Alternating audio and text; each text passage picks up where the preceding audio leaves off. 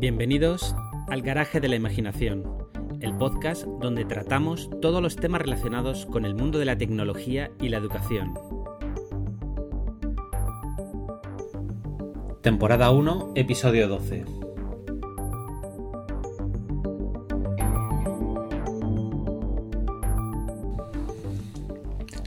Hola a todos y bienvenidos a un nuevo episodio del podcast El Garaje de la Imaginación. Bien, hace tiempo que no grababa un, un episodio nuevo de, este podcast. Y, bueno, creo que el tema que vamos a tratar hoy es un tema interesante, que es eh, el tema de la digitalización de los centros educativos. Todos somos conscientes de que, de que bueno, que existe una, pandemia que ha cambiado eh, multitud de comportamientos, de formas de actuar en empresas, eh, personalmente, etcétera. Y uno de los, de los campos donde más, eh, más impacto ha tenido el tema de la, de la pandemia y por lo tanto el del confinamiento es el tema de los centros educativos. Eh, bueno, venimos de, un, de una época, al final del curso pasado, en el que los centros educativos cerraron y tuvieron que buscar formas de seguir dando clases o algo parecido a las clases a través de Internet. Eh, todo esto en realidad lo que ha supuesto es eh, un, salto adelante. Es decir, todo eso que se decía de que, bueno, que, las nuevas tecnologías tenían un impacto muy grande en, el tema de la educación, pues se ha puesto en marcha a lo bestia. Y eh, los centros educativos se han dado cuenta de que necesitan una estrategia de digitalización de, su forma de actuar. Y esto es lo que vamos a tratar en, eh, en este, en este podcast, ¿vale? ¿Qué, pasos, qué cosas tendría que hacer un centro educativo para digitalizarse, para utilizar eh, la nueva situación, para dar un salto adelante y actualizar sus, sus estructuras?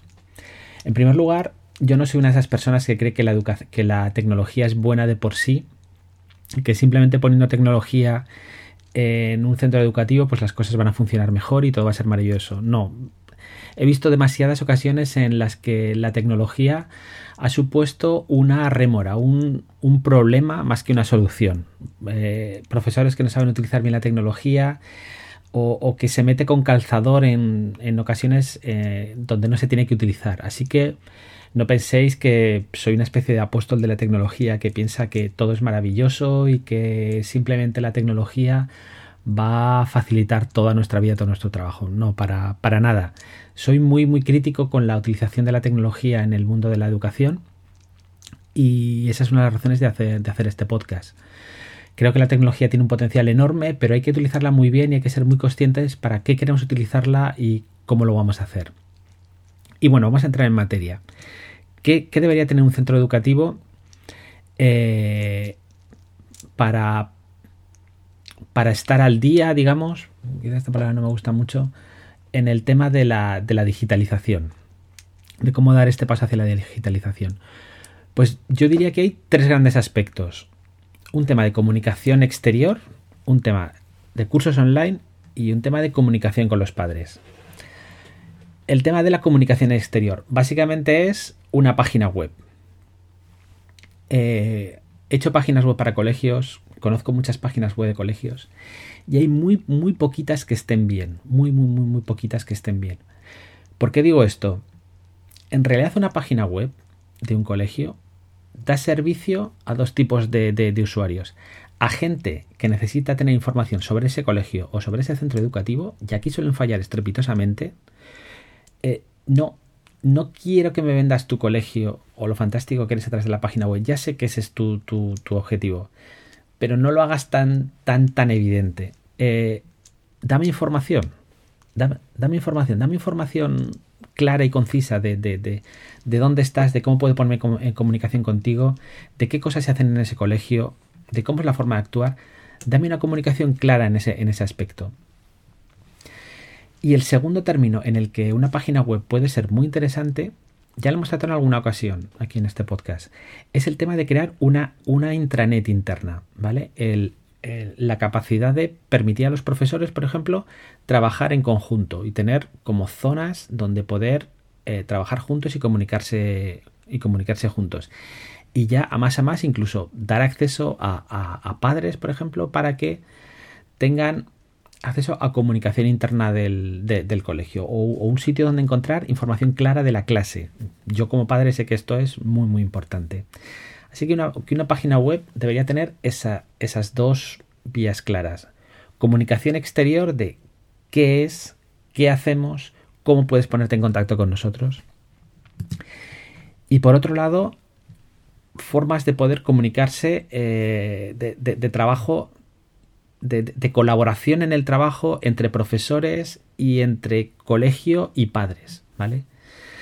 Esta segunda parte es más compleja, pero bueno, se puede hacer también con WordPress y no, no es algo terriblemente complicado. La segunda parte es el tema de los cursos online, que, se, ha, que se ha visto muy, muy clara en el, tema de la pandemia, ¿no? ¿Qué pasa si, si los niños no pueden acudir al colegio? por la pandemia, por lo que sea, ¿qué podemos ofrecerle? Bueno, digamos que tres opciones, hay muchas, pero yo creo que hay tres opciones que se pueden utilizar.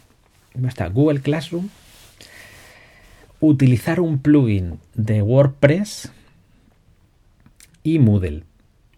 Eh, para mí lo más sencillo es utilizar Google Classroom. Google Classroom es una herramienta que ha creado eh, Google y es muy sencilla, muy fácil de utilizar y es gratuita para los centros educativos. Además trabaja sobre un sobre un, eh, un, dominio propio. Es decir, imaginad que tenéis un colegio que se llama Mi Colegio y que tenéis un dominio que se llama micolegio.com.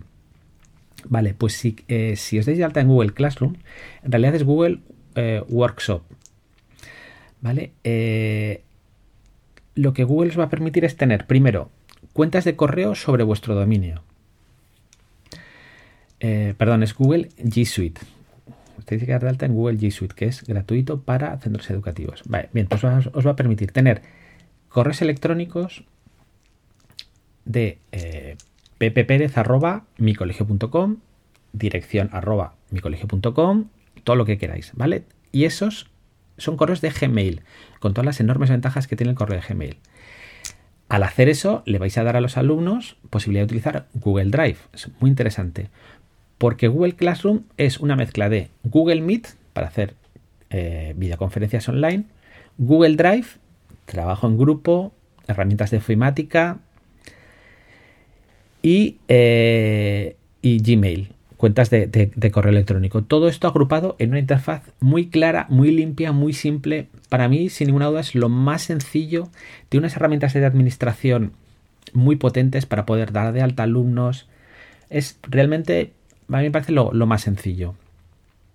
Luego tenemos otro apartado que sería eh, utilizar un plugin de, Lerda, de, cursos online, un, plugin de cursos online dentro de WordPress. Para mí el mejor es LearnDash. Eh, es un plugin eh, muy, potente. El problema es que quizás estaría más, más enfocado a crear como una especie de academia online. Si tenemos que una, una academia online, yo lo haría con LearnDash. Y luego está Moodle. Bien, yo utilicé Moodle durante mucho tiempo cuando trabajé en la universidad, pero claro, de esto ahora ya 6 o 7 años. Nunca me ha gustado especialmente Moodle, creo que tiene un problema de usabilidad muy grande. Eh, necesitaríais instalarlo de cero. Eh, sé que tiene mucho, mucho predicamento en la comunidad educativa Moodle, pero a mí personalmente me parece meterse en mucho jaleo utilizar Moodle. Yo si tuviese que recomendar algo, utilizaría, eh, si fuese una, institución educativa, utilizaría Google Classroom. Si fuese una academia online, utilizaría LearnDash con WordPress. Y la última pata de, este banco, de, que hemos dicho de página web como comunicación externa, cursos online, sería la comunicación con los padres, ¿vale? Esta es una yo soy padre, tengo dos niños en el colegio y es una necesidad imperiosa el que haya una herramienta de comunicación fácil, directa, sencilla entre el colegio y los padres. Es básico, básico, básico. Eh, es una aplicación muy, eh, muy común eh, que, utilizan muchos colegios y está bien, pero en mi opinión se ha quedado un poco estancada. ClassDojo lo que permite es una comunicación directa entre colegios, profesores y padres, ¿vale? Una comunicación directa. El problema es que está todo muy mezclado. Quiero decir, si tienes varios hijos, los mensajes de los profesores se te mezclan en el, en el timeline. Sería como una especie de Facebook, algo como el muro, como el muro de Facebook, algo así. Entonces ahí se mezclan todas las comunicaciones. Ah, no es demasiado claro. No, tiene luego como unas herramientas de gamificación que los profesores pueden dar puntos. Eso está bien. Classdojo está bien, pero le falta, le falta darle una, una, vuelta. Luego está TalkUp, que es una herramienta española que está teniendo mucho, mucho éxito, que tiene algunas ventajas muy importantes como es mensajería segura, confirmación de lectura, es decir, eh, cuando el colegio envía una notificación, puede saber quién lo ha leído y quién no, ¿vale? Porque, porque si es una comunicación importante, puede ser muy importante para el colegio el que, el que lo conozca, esa, comunicación. Y con TOCAP lo puede saber. Eh, cumple perfectamente la regla del reglamento de protección de datos y permite hacer pagos. Esta aplicación está bien, creo que tiene futuro. En mi impresión, le falta también darle una vuelta. Tiene un problema de usabilidad también eh, un poquito grande. Es una aplicación un poquito fea. Eh, Jolín Tocap. Ostras, currarlo un poquito más en este aspecto. Y luego tiene otro problema también que no. Eh, los mensajes que llegan del colegio, por lo menos yo lo que yo he visto, son mensajes que llegan eh, todos unificados. Quiero decir, el colegio manda mensajes o los profesores mandan mensajes, pero yo no puedo, solo puedo responder a los mensajes eh, que, me, que me envían. Y si, y si activan la posibilidad de, de, responder esos mensajes. Estaría bien eh, que yo pudiese mandar un mensaje a un profesor en concreto o, sin necesidad de, responder a ese mensaje. Que se, que se pudieran dividir los mensajes por clase por ejemplo, yo tengo dos hijos, pues saber los que son de tercero A y los de quinto B, y los que son del colegio, poder hacer esa diferenciación y que sea un poquito más bonita y un poquito más usable. Pero bueno, está bien y creo que tiene futuro y creo que es una, una app eh, que, que con estas cosas de mensajería segura, confirmación de lectura, posibilidad de hacer pagos, es muy interesante para los colegios. Y TOCAP tiene una oportunidad enorme eh, para... Eh, hay un mercado, en este caso, muy muy grande que podría, que podría utilizar TOCAP. Y estas son como los tres grandes patas que yo creo que debería tener eh, la estrategia de digitalización de una, eh, de una institución educativa. ¿Vale? Comunicación externa a través de la página web y posibilidad de utilizar la página web como intranet para trabajo colaborativo, tanto de los profesores como incluso de los padres para acceder a cierta información importante como notas, etcétera, incluso en instituciones eh, em, privadas, pagos, bueno, esto sería ya, más complejo, pero bueno, podría hacerse. Segundo tema, el tema de los cursos online. Yo recomiendo Google Classroom si es una institución educativa y LearnDash como plugin de WordPress si es una academia online. Y herramienta de comunicación del colegio con los padres. ¿Padre? Y por último, me gustaría decir que a mí no me gusta eso de que crisis es, eh, en, en, chino, me parece que es oportunidad, algo así. Eh, porque una crisis es una crisis y ya está. Pero sí que es verdad, sí que es verdad que en este caso los colegios educativos deberían ver esto como una oportunidad de dar el salto a la digitalización, a, Internet y a las posibilidades que le ofrece, pero con una estrategia bien pensada, bien meditada, para poder sacarle todo su partido.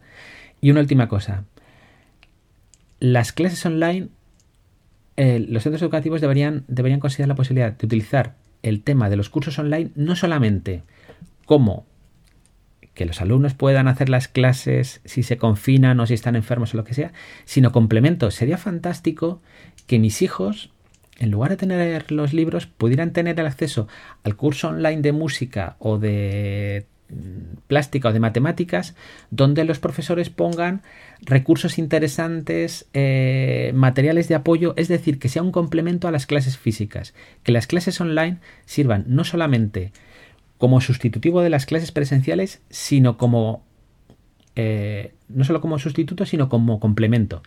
Es una oportunidad fantástica y los centros educativos deberían intentar aprovecharlo.